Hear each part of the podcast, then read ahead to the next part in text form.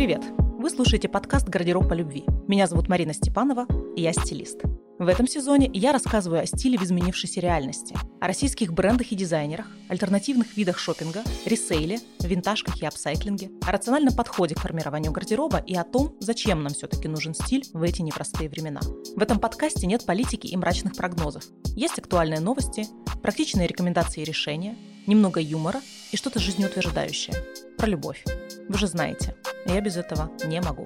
В этом выпуске я поговорила с известным дизайнером одежды из Екатеринбурга, Никитой Барановым.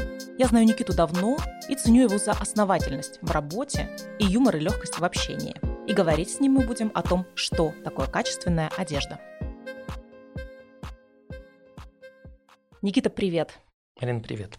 Ну, давай сначала я расскажу вообще, почему я тебя позвала и почему я решила поговорить о качестве. Мы очень часто слышим и говорим, ну вот я как стилист, например, очень часто говорю, что выбирайте не количество, а выбирайте качество. Особенно с момента моего перехода на сторону slow fashion, осознанного гардероба, я это говорю вообще все там чаще и чаще. Вот выбирайте качественные вещи, обращайте внимание на качественные вещи. Но тут возникает очень много проблем. Ну, например, мы приходим в магазины, в разные, ну, в какой-нибудь торговый центр, и хотим выбрать, например, белую рубашку. Видим три разных белых рубашки, и все они, например, из стопроцентного хлопка, все они выглядят как классические белые рубашки, но, например, две из них окажутся некачественными, а одна качественная. И как на первый взгляд простому потребителю определить, какая из трех, непонятно. Или это всегда какая-то русская рулетка, и тут невозможно угадать. Это во-первых. Ну и во-вторых, все было бы, наверное, просто, если бы цена была как-то связана с качеством. Вот типа, э, самая дорогая рубашка – это самая качественная. Но часто происходит наоборот. И бывает, что мы покупаем что-то очень дешевое, и оно потом спокойно служит годами. Или покупаем что-то дорогое, очень, оно разваливается очень быстро. И то есть вообще никаких нет гарантий. Но все-таки, да, сейчас, когда вещи дорожают, когда у людей покупательская способность по отношению к одежде, к сожалению, снижается, выбрать качественную вещь становится, ну, еще более важно, чем обычно. И поэтому я хочу с тобой сегодня именно поговорить о качестве, что это вообще такое, как его определить, и вообще можно ли его определить. И позвала я именно тебя, потому что ты уже очень-очень много лет работаешь с одеждой. Мне кажется, ты один из первых дизайнеров Екатеринбурга. И мне кажется, ты знаешь об этом все. Сегодня мы с тобой попробуем дойти до истины. Ну и самое главное, я буду делиться всем, чем знаю. Расскажи о себе. Я дизайнер одежды по образованию, по призванию, я бы сказал, потому что я всегда знал, что я буду художником-модельером. Поэтому там в садике я об этом говорил. Откуда об этой профессии я узнал, я не в курсе. То есть, ну, я всегда знал, что да. Вот у меня какая-то, наверное, аналогичная ситуация, потому что я в детстве играла в куклы, и они у меня были моделями. Я им устраивала конкурсы красоты, я их переодевала. Откуда мы в 90-е годы знали ну, вообще? Совершенно не знаю. Я, у, меня, у меня также была и история с куклами, и с мягкой игрушкой. Но я четко знал, что у меня есть четкая цель. До там седьмого класса я не представлял, где я буду учиться. Но спасибо там родителям и моей семье, что они никогда меня не отговаривали. Есть желание, пожалуйста, поэтому все, что там я рисовал, творил, клеил, вырезал, портил, резал, через все это прошла моя семья. Но вот в седьмом классе я написал сочинение, сочинение о будущей профессии. Там я все очень красочно описал, получил свои законные два по русскому и пять по литературе. Но самое ценное в этом сочинении, когда я открыл тетрадку, там была вложена вырезка из газеты, учительница по русскому языку мне вложила из аргументов и фактов страницу, там как раз был вопрос, где учат профессии художник-модельер. И там ответ, что есть архитектурно-художественная академия, там есть кафедра дизайн одежды, все с седьмого класса я с этой вырезкой знал, что я буду поступать туда. Я не поступил на бюджет. Это был огромный на тот момент конкурс, 10 человек на место. Сейчас конкурс намного ниже, сейчас нет такой значимости в этой профессии. И есть яркие примеры в мировой индустрии, есть примеры того, что ты можешь без образования легко стать дизайнером крутого бренда, да. Но за счет того же самого черного зеркала нашего, через которое у нас такая связь там с нашими клиентами, мы можем сделать себе карьеру, поэтому академическое образование перестало быть актуальным. Но на тот момент была группа огромная за всю историю, то есть это было 35 человек. К шестому курсу дошло 6 человек. Из 35. Да. Первые два курса это был сразу ЧОС такой сильный. Там очень глубокое погружение. То есть это материаловедение, ТШП, технология швейного производства, графика, композиции. Тоже композицию мы не начинали рисовать с эскизов коллекции. Это была мелкоузорная композиция ткани. Весь процесс ты проходишь полноценно. То есть это огромные э, знания, и такая сложность, ну, я учился с удовольствием, потому что кайфовал от этого. Мне нравилось переделывать, и мне не обязательно нужно было, чтобы это преподаватель сказал, что плохая работа нужно переделать. Я сам максималист, я доведу до предела максимальных своих возможностей. То есть нужно было делать там две копии художников, я делал там четыре, и я постоянно был в этом процессе, потому что я очень сильно кайфовал. В чем отличие там от других образований? То есть ты не можешь жить от сессии до сессии. Ты только выпадаешь из процесса, ты не можешь вот этот ком работ восстановить. То есть постоянный 24 на 7 ты должен творить. Это помимо всего немецкого языка, математики. Это огромный такой ком знаний, который я там пользуюсь, которым и недавно думал, что я чем-то и не пользуюсь. И у меня есть два диплома, они красные, которые у меня вот так вот они появились, и я никогда не напрягался. Я делал то, что я хочу. Ну, в принципе, я продолжаю делать то, что я хочу. Мне тут вспомнился случай. Однажды я была в Москве на выставке Поля Пуаре, и его работы сопровождались его цитатами. Мы знаем вообще, какую роль в мировой моде Поль Пуаре сыграл. И одна из цитат была, я тут не отвечаю за точность этой цитаты, но что-то вроде «я благодарен судьбе за то, что у меня нет образования модельера, за то, что у меня нет вообще профильного образования». Это позволило мне смотреть на одежду абсолютно беспристрастно и творить всякую хрень, которую, ну, в итоге вот он творил, которая в итоге и стала революционной и позволила ему в мир моды войти. Ну это да, это вот как раз вот про то, что сейчас мы живем, во-первых, в эпоху стилистов. Теперь, например, дизайн не насколько важен, важна комбинаторика. Как и с чем ты эту вещь преподнесешь. Сейчас нет понятия не модные вещи или супер-ультра модные. Смотри, как ты ее преподнести. Можно и стилистически изуродовать ее, и также привнести любую вещь, там, самую дешевую, которая есть. Ну, вот это, с одной стороны, очень круто, и я, конечно же, за стилизацию, и мне вот эти вот все процессы очень нравятся. Но, с другой стороны, возвращаясь к нашей теме, о чем мы хотим сегодня говорить, когда ты не получаешь глубокого образования, разбираясь в сути, препарируя вот эту там ткань, ее как-то ниточки вытаскиваешь, Поджигая. там поджигаешь, да, там нюхаешь это все, ты как раз, ну, что ли, не до конца разбираешься непосредственно в ингредиенте. Ну, условно говоря, можно приготовить очень красивое блюдо, оно будет выглядеть вау, и его там как-то можно красиво сфотографировать, красиво подать, но это блюдо будет невкусное, потому что у него какие-то невкусные ингредиенты или у него не совсем качественные ингредиенты, поэтому ты от этого блюда возьмешь, там отравишься. В этом плане как раз мне о качестве захотелось поговорить с человеком именно с базовым хорошим образованием, и кто давно в этом деле, потому что вот это немножко какой-то другой пласт, о котором мы как будто бы забываем, и как будто бы который немножко обесценивается. И тоже в работах у стилистов мы очень часто же можем видеть, и это там не камень ни в коем случае, ни в чей огород, но мы можем видеть там э, ссылки на какие-то красивые вещи, которые складываются в стильные образы, но сами-то вещи сделаны, ну просто, честно говоря, из говна и палок, и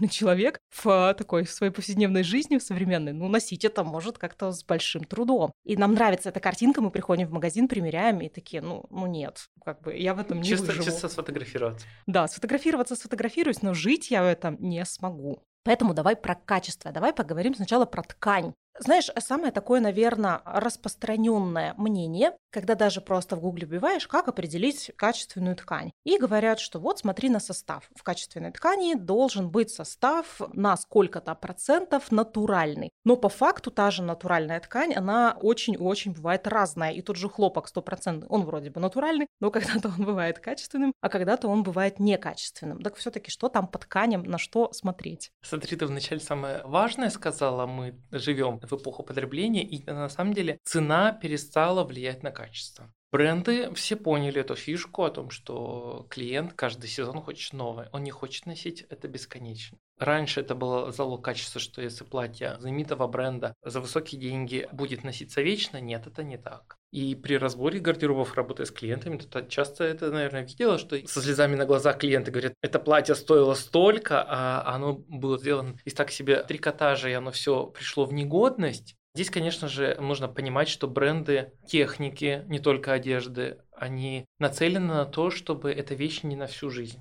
ты также смертен, то же самое, как и вещь, то есть тебе захочется купить новую, и на этом, конечно же, делают корпорации свои состояния, на то, чтобы ты всегда хотел новую сумку, новое пальто. Здесь, конечно же, сложно определить, и даже профессионалу определить это очень сложно. Ну, я всегда не могу покупать вещи по интернету. Я очень тактильный человек, мне нужно все потрогать, пощупать, помять, и тогда я понимаю, что да, вот этот вот хруст хлопка, вот это вот он. А вот это вот он обмяк, и весь это он уже не будет. Дай бог он дожил бы до первой стирки. Хлопок, э, например, раз уж мы затронули тему, здесь самое главное и не только как бы, что он, да, стопроцентный. Он же может быть сделан из остатков и из каких-то а, плохого сырья. В то же самое время обрабатывают хлопковую нить, мессеризуют, чтобы она была гладкая, чтобы она была полированная. Когда хлопок становится совсем другим. Самое элементарное, ну вот я всегда на что обращаю внимание, когда выбираю ткани, например, что ткань висит в магазине, что вещи висят в магазине, вообще их разница, то есть, например, если ткань висит и она уже в катышах, она уже точно будет в носке тем более, то есть здесь она висит, можно сказать, без какого-то особого трения, но все равно и руками ее трогают, и между соседними тканями она взаимодействует. То же самое, например, висит размерный ряд у нас. Например, SM, да, у нас часто носят в примерочную. Это самые ходовые размеры. По ним сразу видно. Например, SKM уже затаскали, они уже такие. Апред сошел. То есть бывает, что обрабатывают уже готовое изделие и вот немножко как накрахмаливают. Но он может даже не то, что от стирки, а от носки сходить. Обращайте внимание, например, когда вещи висят. То есть те вещи, которые часто носят, их больше тискают. И они могут уже выглядеть не так, как, например, L и XL, которые висят дольше, их не трогают, они там не особо кому нужны, и они вот выглядят более эффектно. Прикольная есть, мысль вообще. Вот. И то есть даже уже когда ты приходишь в магазин и висят несколько вещей, уже будет понятно, как вещь себя поведет. Опять же, сейчас экономят на сырье, на натуральном, и практически выбрать там стопроцентную, чтобы без примеси, конечно же, очень сложно. Классные сорочки, если мы опять вернемся к хлопку, например, все равно хорошо, когда там есть эластан. Это уже не сто процентов. То есть она нам дает свободу, ткань приходит быстро в изначальный свой вид. Добавление полиэстера не всегда плохо. У нас потому что есть такое от советского времени, на подкорочке записано, что полиэстер это так плохо, в нем дышать невозможно. Он совершенно ужасный, это ну вообще... Ну да, как-то синтетика синоним зла. Да, а технологии идут вперед, и я на самом деле тоже об этом думал, пока не увидел в магазине лет 12 назад, на то время там платье за 80 тысяч, это, я думал, стопроцентный полиэстер. Оно дышит, а, оно офигенное было, и я думаю, господи, да нормально, я просто стал по-другому смотреть на полиэстер. Понятно, что когда ткань разворачивается, она начинает свистеть, трескаться, и все возможно, то есть понятно, что она как бы и в носке.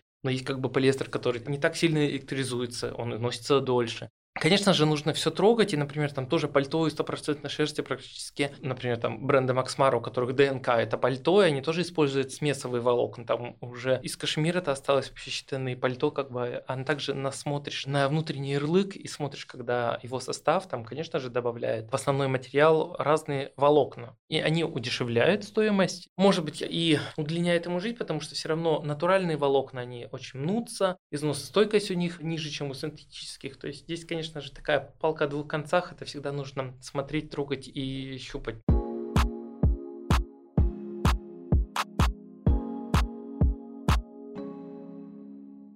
Но по трикотажу я для себя решил о том, что я ношу трикотаж только стопроцентный хлопок, потому что все остальное, оно скатывается. Неважно, за какие-то деньги это купил, все равно катыши это точно появятся. Хлопок это тот трикотаж, который никогда не скатывается, не теряет форму. Самое главное здесь еще про вот эту любовь когда ты любишь вещь, ты ухаживаешь за ней, ты следишь за ней, правильно ее стираешь, и я люблю это химичить всякими порошочками, там всякие, чтобы там белоснежные рубашки, там белоснежные футболки, они оставались белоснежными. Если ты любишь вещь, она отдает тебе взаимностью, она служит тебе долго. Я вот про любовь вспомнила вот один случай. Были у меня бокалы для шампанского, самые простые, люминар, вот эти вот недорогие и скоро в коробочке. И я что-то беспощадно вот эти вот бокалы э, для шампанского мыла в посудомоечной машине. И вот однажды что-то я разбираю посудомойку, достаю этот бокал, а он разбит. Я, значит, возмущаюсь, посудомойка такая, посудомойка злая, бокал говно. Ну, то есть вот, кажется-то, что или бокал некачественный, или с посудомойкой что-то не то. Но по факту, так как этот бокал для меня не ценен, так как этот бокал сам по себе дешевый, и мне на него, грубо говоря, вообще все равно, то я ставлю его на самый обычный режим, вообще не думая о том, что вот этот вот обычный режим, он слишком горячий для стекла. Но у меня есть другие бокалы, хрустальные, которые мне подарил близкий человек. Они очень красивые. Я их ни в коем случае не поставлю в посудомоечную машину ни на какой режим. Я их очень аккуратненько там губочкой буду протирать и берегу их как зеницу ока. Отношение к да, вещам, да. Верно. И к одежде же точно такое же. Если ты купил какую-то вещь, которую ты любишь, но ты не засунешь ее в машинку на 50 градусов, свитер из кашемира, чтобы так еще с отжимом от души и порошок такой тайт в гранулах. Ну вот тоже про трикотаж, вот кашемировые свитера, они тоже скатываются. То есть они дорогущие, но они тоже тоже скатывается, просто у него есть такое свойство, как саморастворяться. После стирки они расходятся. Но, в принципе, то есть эти уже машинками, чтобы убрать с трикотажа этих катышки, мне кажется, все уже ими воспользовались. Я всегда рекомендую, то есть по трикотажу это четыре правила. Машинка, либо аккуратно ножницами убрать катышки, вывернуть наизнанку, но вообще как бы не только трикотаж. Все вещи стираем наизнанке. Джинсы это тем более, чтобы не было там мраморного эффекта. Жидкие средства и сушить в горизонтальном положении. Химичить стиральной машинкой это всегда мое. Но тоже стирал шерстяные вещи, которые они появлялись потом только для на, на, размером на собаку, да, но это тоже было. Ну, это, наверное, у всех какие-нибудь такие случаи были, после чего ты учишься ценить то, что у тебя есть. Нет, я перехожу на хлопок. Ну, то есть вот возвращаясь непосредственно к тканям и материалам, получается просто один состав, один вот ярлычок, он нам не даст вообще никакой информации о том, качественная вещь или нет. Нам нужно смотреть, нам нужно трогать. Потому что, а, еще раз, то есть состав полбеды. Самое главное, это они не прописывают обработку этого волокна. Была ли обработка там закреплению цвета, чтобы она не садилась ткань. И вообще там тоже огромная наука про это, то есть они это не прописывают ни на каких ярлыках здесь. Но даже если бы они прописывали, я думаю, никто бы не захотел ну, это да, читать. Да, но это все равно как бы ты разворачиваешь, там такая книга, кто, да, господи, да, ну, господи, да. много букв, я не хочу это читать, слишком сложно, лучше нет, оставлю-ка я эту вещь. Есть ли какие-то лайфхаки еще, как можно определить вот эту обработку, может быть, на взгляд, на ощупь? Понятное дело, что у специалистов, которые с одеждой работают, есть вот это вот, э, кроме насмотренности, еще определенная натроганность. Когда угу. ты, в принципе, берешь вещь, да, и как-то ты, понимаешь. ты понимаешь, до сколько она проживет. А вот обычному человеку, потребителю, можно ли как-то... Вот ты про хлопок тоже, да, сказал, что хлопковые нити, да, более гладкие могут быть для какой-то большей Поли, как, они, они как полированы. Это знаешь, как по постельному белью есть как бы бязь, есть сатин. Понятно, бязь, она и до стирки выглядит так себе, ну и после тоже как бы это. Но... Рыхленькая, да, да, да, да, да, такой массажик такой. Вот, но есть сатиновая прекрасная, но, например, кто-то не любит глянцевую. Вот эта тема качества и погружения, то все равно как бы все таки вслед за этой такой быстрой моды все хотят все-таки запилить эту шмоточку быстренько, ну хотя бы там в Телеграм контакт, сделать рамочку и в Одноклассники запилить и набрать лайков. Но, конечно же, сейчас мы живем в такое время, все там модные прогнозы, они рухнули, и отношение становится совсем другое мы пережили пандемию, и вот это тактильное ощущение к тканям стало особое внимание. То есть почему в разы вырос трикотаж. То есть самый тактильный материал, то есть такой чистый прямо кутюр, то есть она прямо вывезена вещь. И те бренды, которые никогда не выпускали трикотаж, активно используют ее в своих коллекциях, потому что очень важное тактильное ощущение. Вот это твоя безопасность, твоя индивидуальная, то есть Возвращаясь к качеству, о том, что это не передать через фоточку. Здесь это важно кожей прочувствовать этот материал на себе какие-то вещи, там, например, не из хлопка, то есть, понятно, шелковые платья давно заменены в лучшем случае, чтобы это была вискоза, искусственное волокно, как из древесины сделанное, но как раз появилось на замену шелковых тканей, то есть она также струится, она также блестит, но нужно понимать о том, что при мокром состоянии оно совершенно беспомощно к износу. И ты можешь в такой комбинации просидеть вечер, и оно у тебя просто разойдется. Не от того, что это плохая ткань.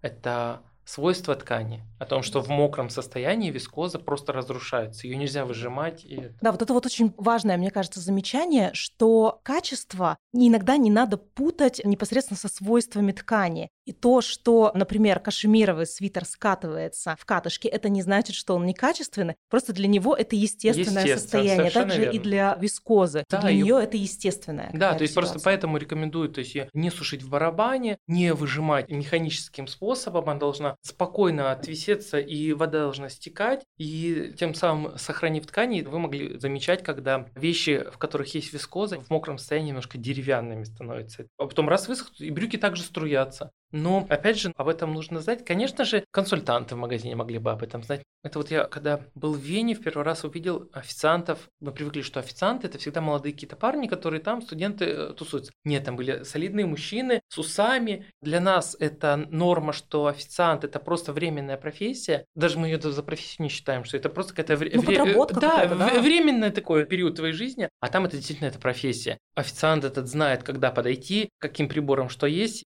то же самое с продавцом. У нас тоже это временное. Очень сложно найти профессионала, который прям действительно все знает, который знает коллекции, из чего оно сшито. Возвращаясь к нашему вопросу, нужно ли такое академическое образование в твоей профессии? Это дает свои плюсы и минусы. Да, в творчестве это может быть какие-то есть кондовые рамки. Я всегда говорю, рамки рождают творчество. Мне нужно иногда поставить мне какие-то жесткие рамки, задания, в которых я буду творить, выкручиваться, чем просто ты свободный художник, рисуй, что хочешь здесь. Мне всегда нужен какой-то вызов.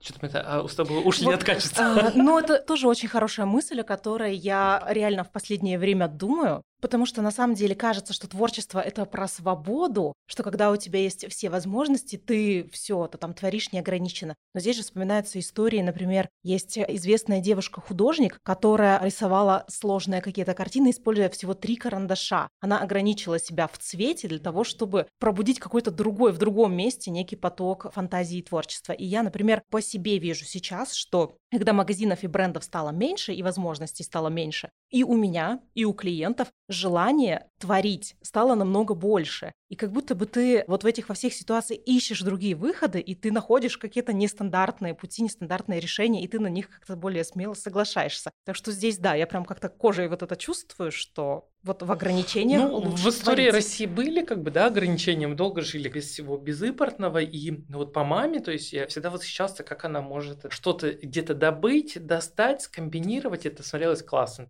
Я обожаю историю, когда он своей сестре звонит обеденный перерыв, говорит, Хочешь себе подвеску из натурального агата? Он говорит, конечно, хочу. Они пошли, там был магазин, где продавались значки.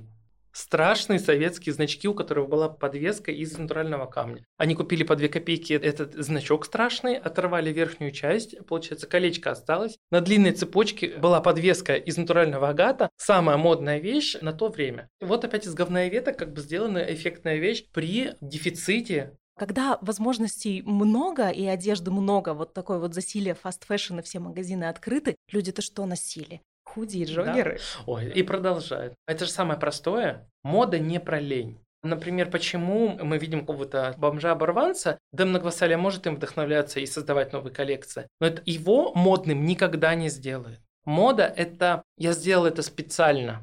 Я это не ношу так, потому что я так вынужден носить. Нет, я это сделаю специально. Рваные джемпера, растянутые вещи, а не то, что они как бы вынуждены у меня, потому что нечего надеть.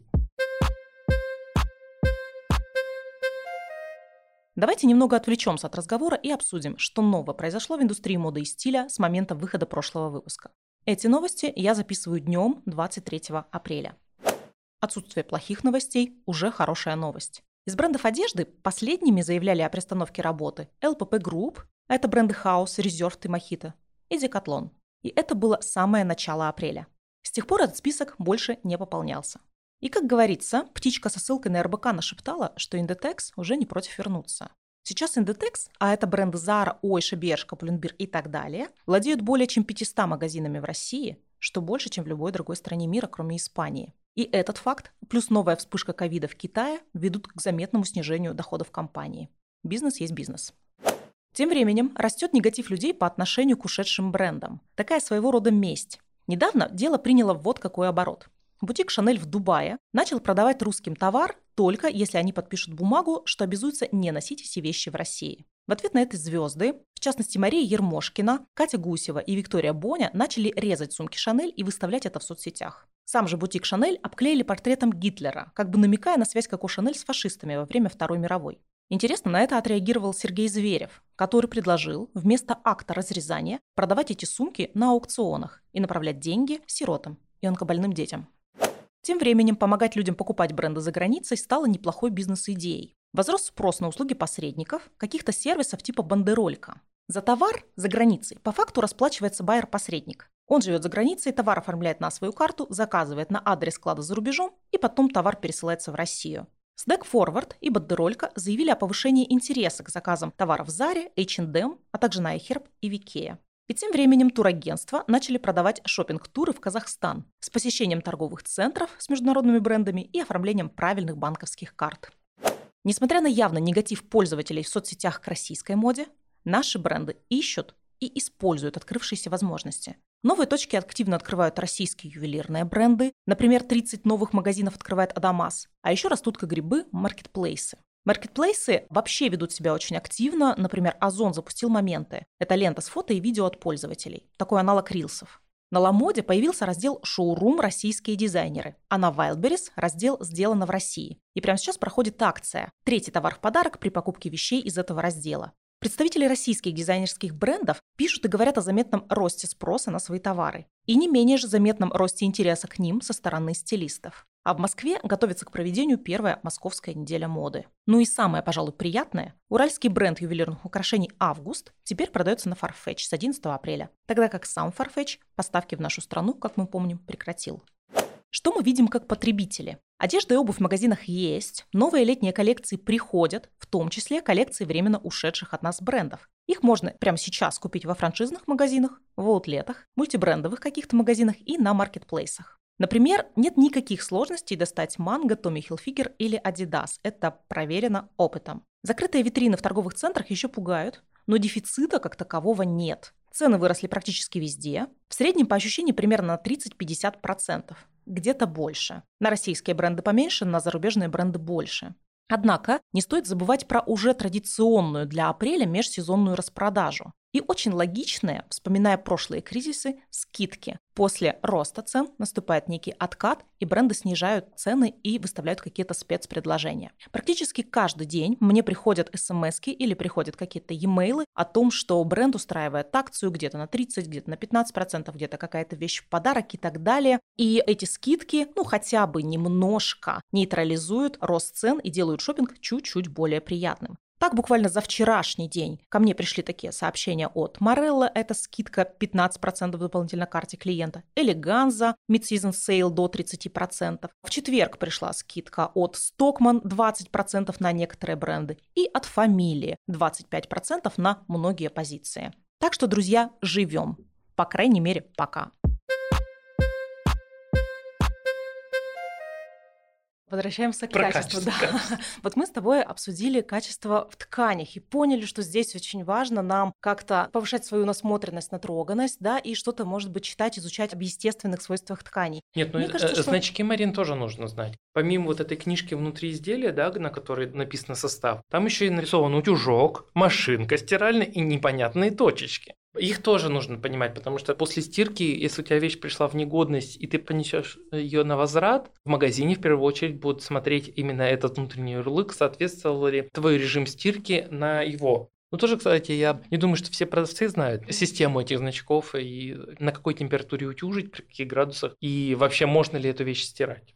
Вот тут, наверное, все тот же вопрос, который мы вначале подняли, очень важный, что некое такое знание глубины сути обесценивается по сравнению со знанием визуала и с ценностью визуала. Продавцы реально об этом редко знают, далеко не всегда об этом рассказывают. Еще более грустно, об этом далеко не всегда знают и рассказывают стилисты. Хотя, мне кажется, это прямо для стилиста, вот сейчас особенно некий must-have. Ты пришел, ты купил вещь клиенту, ты тут же сразу рассказал, что с этой вещью делать. Мы часто делали еще так. Мы садимся с клиентом, например, на кофе, я спрашиваю, так, что ты как за вещами ухаживаешь? Он говорит, там так-то так. Мы открываем Wildberries, и я ему сразу заказываю, так, вот те мешочки для стирки, вот там те средства для стирки шерсти специальное. И тут же вот он сразу заказывает себе вот этот вот минимальный такой джентльменский набор требовать человека, он, он, наверное, да. Мне кажется, это естественно, чтобы стилист был не поверхностный. Копать глубже и копать как бы больше, мне кажется, это интересно. Тем более, если ты просто хочешь тупо зарабатывать, кажется, эта история очень короткая. Если ты хочешь приносить удовольствие людям, можешь быть им полезен,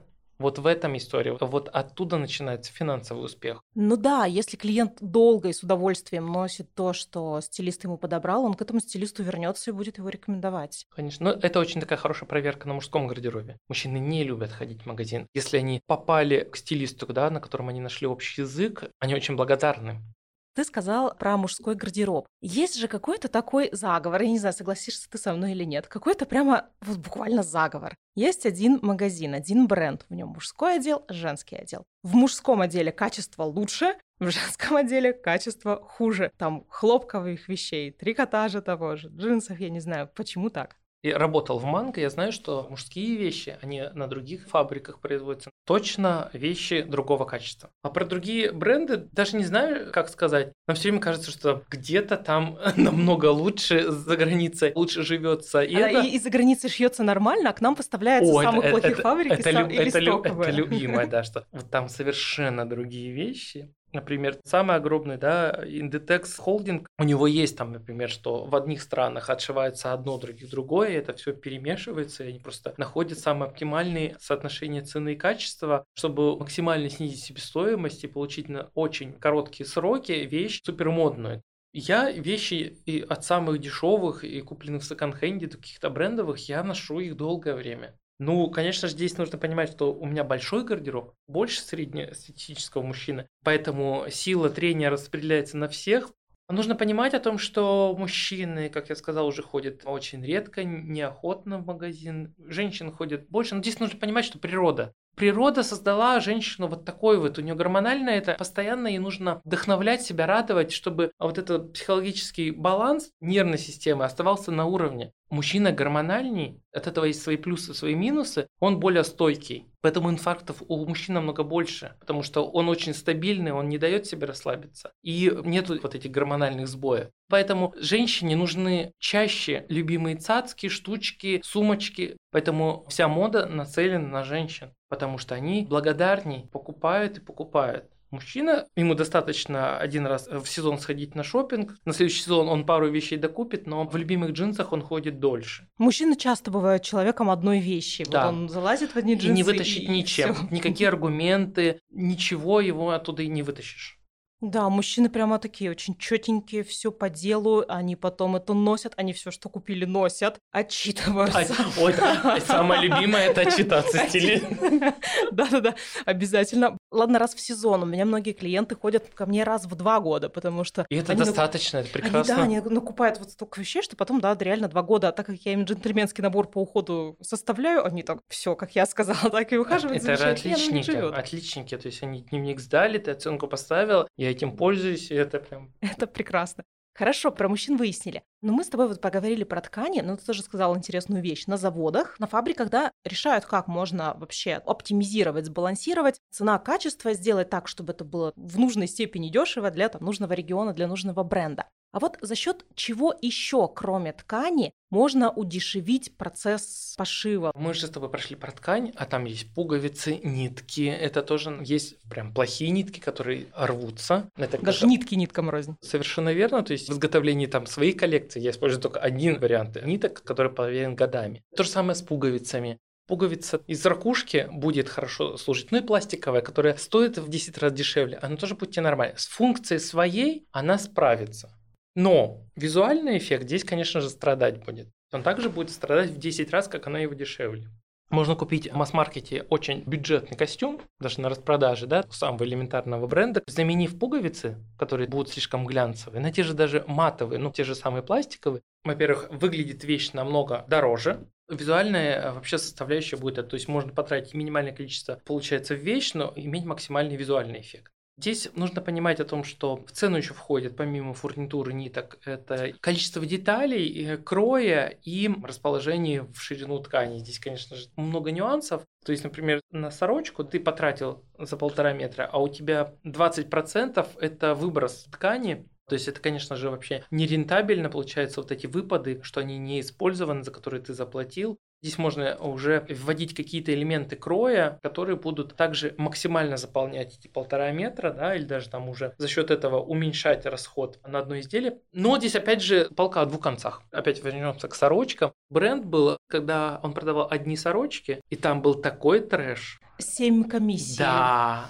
Он пропал пару лет назад. Стоимость за одну сорочку там превышала как бы средний, ну, в два раза по магазинам, если плюс-минус взять пытаюсь сейчас объяснить, то есть это разные цвета пуговиц. То есть у тебя синяя рубашка с красными пуговицами. Либо... Ладно, красная, у тебя тут половина синих, да, половина красных. Да. чередуются. Воротник разделен на 9 частей. Одна клетка, цветочек, и вот дай бог, что они были в одной черно-белой гамме. Вот там был такой трэш. Производители зарубились на этом. Они запарились на этом сочетании. Они какую-то свою узнаваемость, но это супер вещь, которая никого не делала стильным. А слушай, там же еще и ткани-то хорошие были. Опять же, мы потратились на ткани, на дизайн. Получается, вот эти вот подборки все эти, а вещь выглядит настолько ужасно. И вот и я эти сорочки из этих гардеробов доставал. Они же, получается, то, что они дорогие были. И не все клиенты хотели расставаться с этой такой интересной вещицей. А меня также вот прямо расстраивает до глубины души примерно такой же трэш в магазинах кожаных изделий. Ты замечал это? Вот есть прямо стильные хорошие кожаные куртки, да, И есть что-то такое, самое. шубы, да, есть что-то такое средненькое, а есть ведь откровенно лютый трэш. И ты понимаешь, что, ну ладно, хлопок, это, в общем-то, растение. А вот тут как бы уже другая ситуация. И использовать вот такой, да, добытый таким способом материал, ценный материал, кожа и мех, вот на такой вот лютый трэш, на эти совершенно ужасные куртки, где что-то где-то торчит, ты думаешь, это что за преступление Нет, против когда я вижу, когда там я вижу такую вещь где-то, ну я думаю, под чем нужно быть? Или вот они сидят э, на художественном совете, сделали нормальную вещь, потом они такие, Михаил, ну что-то скучно, давай пуговку сюда забанчим, а давай еще интересный подол здесь сделаем или что-нибудь еще замутим. Ну что, Михаил, ну скучно? Нет, вот теперь богато. Нет, чтобы сделать какую-то лаконичную вещь, которая действительно будет вне моды, вне времени, и говорить о качестве. Когда идут большие партии, когда ты пытаешься накинуть, набросить, чтобы у тебя вещь смотрелась дорого не за, за счет качества меха кожи, а за счет качества вот этого в кавычках дизайна. Понятно, эта вещь никого не красит, никого, повторюсь, не делает стильным, модным тем более. Это вот про то, чтобы вот эту вот пургу напустили для того, чтобы приукрасить свой говенный материал, из которого сшито это все. То же самое это с лобковыми шубами и всем остальным когда мех дорогой и он качественный, какой-то седой соболь, и ему не нужен никакие, ни ярко-декоративная пуговка, это у нас стилистический акцент. Или какой-то рваный край, игра с длиной. Обратите внимание, шубы из соболя никогда таким трэшем не злоупотребляют, потому что у них очень дорогой изначально материал. То есть Это им не нужно... бывает, что в столовках какие-то салаты, которые портятся. Нужно украсить. Нужно украсить луком, вот еще больше, чтобы подпорченный продукт. Чтобы ты э, не учуял вот это. Да-да-да. Тут край отрезать, пуговицу пришить, и ты как бы уже не видишь, что качество, да, так себе. Ладно, когда качество так себе. А вот обидно, когда это действительно из хорошего материала, и на что потрачен драгоценный кашемир. Ну, всегда, нужно об этом думать, что здесь изначально что-то не то. Как-то, может, им достался это сырье по очень выгодной цене, хотя он и качественный. Ну вот э, наш дизайнер Михайловна сказала, что нету пуще дизайна. Давай. Это и в макияже, ну, это э, в стрижках и в окраске волос. Это же всегда лучше меньше, чем больше. То есть лучше не добрать. Ну, в ароматах это же такой баланс, золотая середина, она касается всего. У нас, конечно же, э, в крови у русского человека, начиная с русского народного костюма, это всегда избыток, нам нужно показаться. Нам нужно казаться, а не быть в крови у нас. Нам нужно пуха напустить, но это там за душой-то у нас ничего нет. Очень хочется, и ну, я стараюсь, по крайней мере, своих клиентов перестраивать на простые вещи, которым ты вот этого пуха добавляешь другими вещами, украшениями, аксессуарами, прическами. Конечно, у тебя миллион есть способов Конечно. добавить вещи вот этого вот пуха, не повреждая вот, эту её вот, Но, Марин, но. Марин, не забывай, что у нас огромная страна. Кажется, у нас столько клиентов, мы столько уже перебрали гардероба, мы столько создали. Но на самом деле это капля в море при всей массе. И поэтому Да, нам да. кажется, что мы уже всем уши прожужжали про какие-то качественные вещи, но на самом деле это мы оказываемся в каком-то маленьком аквариуме, в котором плюхаем с тобой. Но это несложно донести, человек к этому приходит. Учить и лечить без желания вообще бесполезно, пока этот человек не захотят.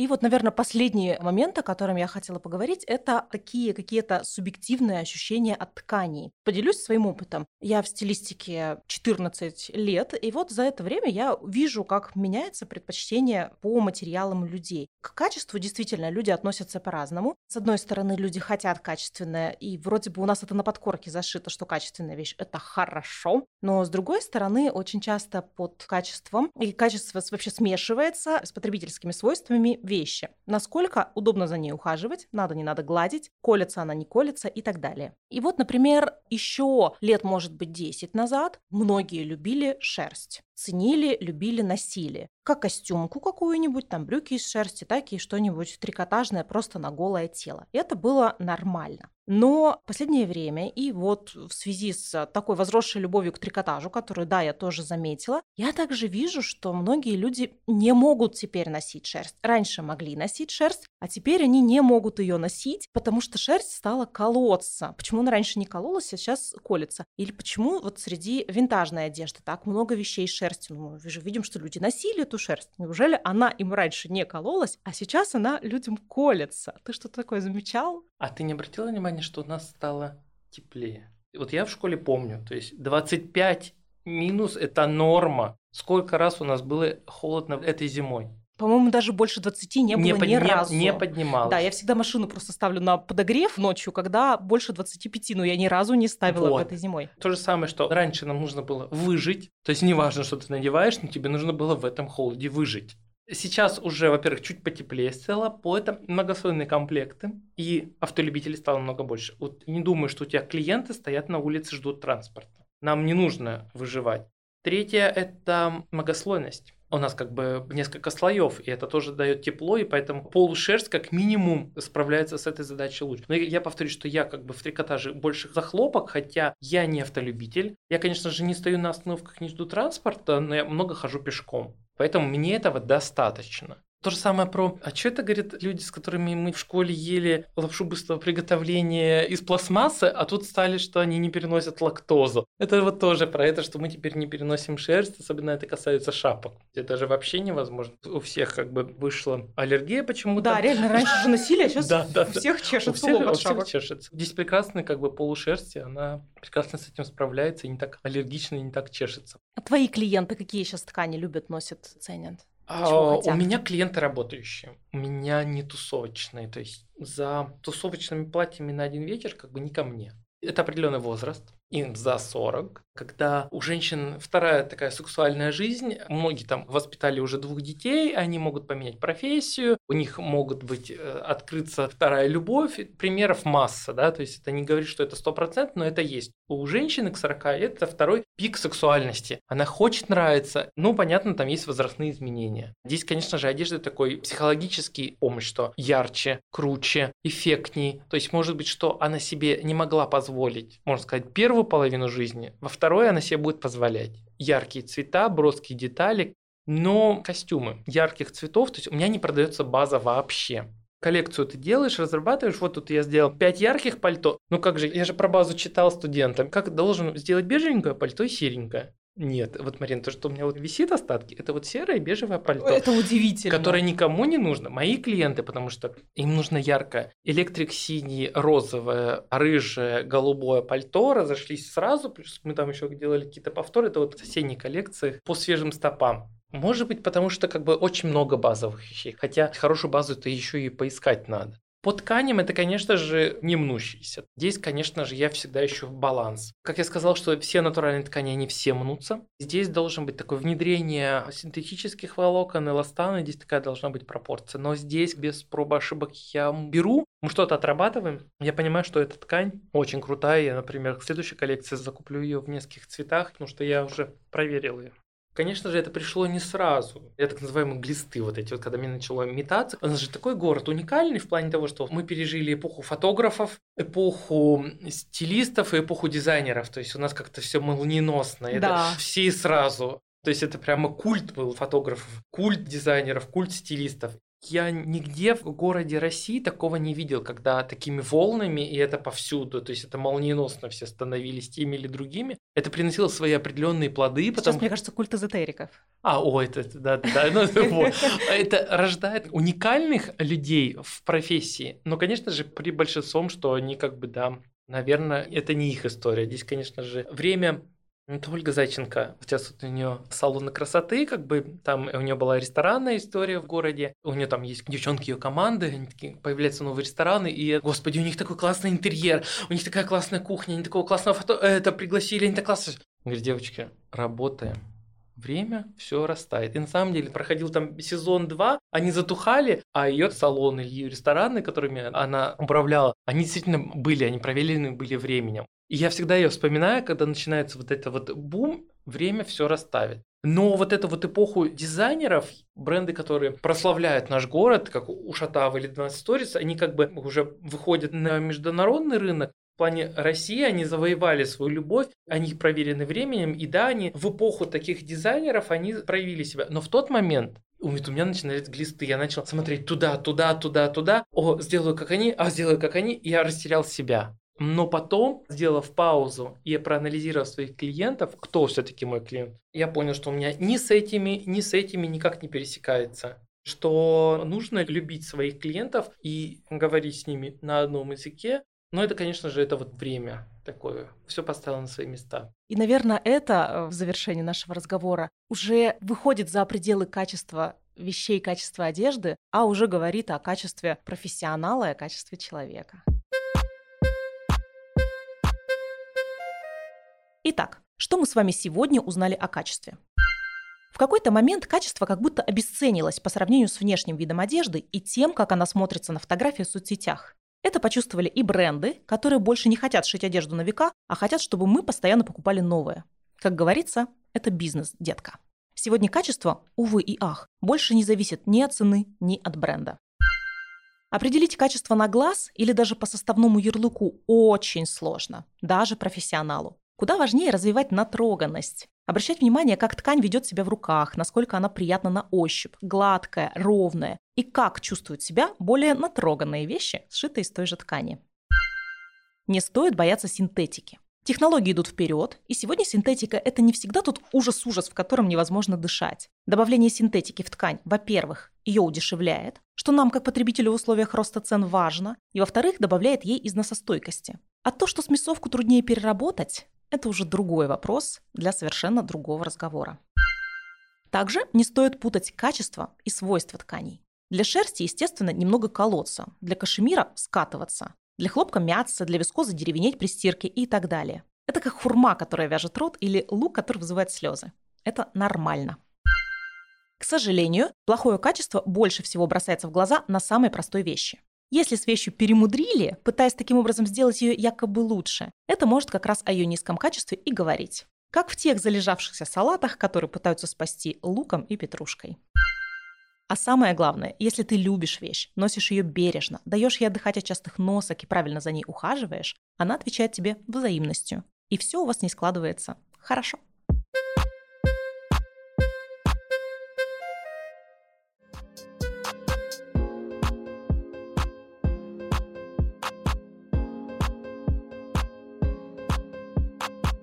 Слушали подкаст «Гардероб по любви». Сейчас нам всем как никогда нужна поддержка друг друга.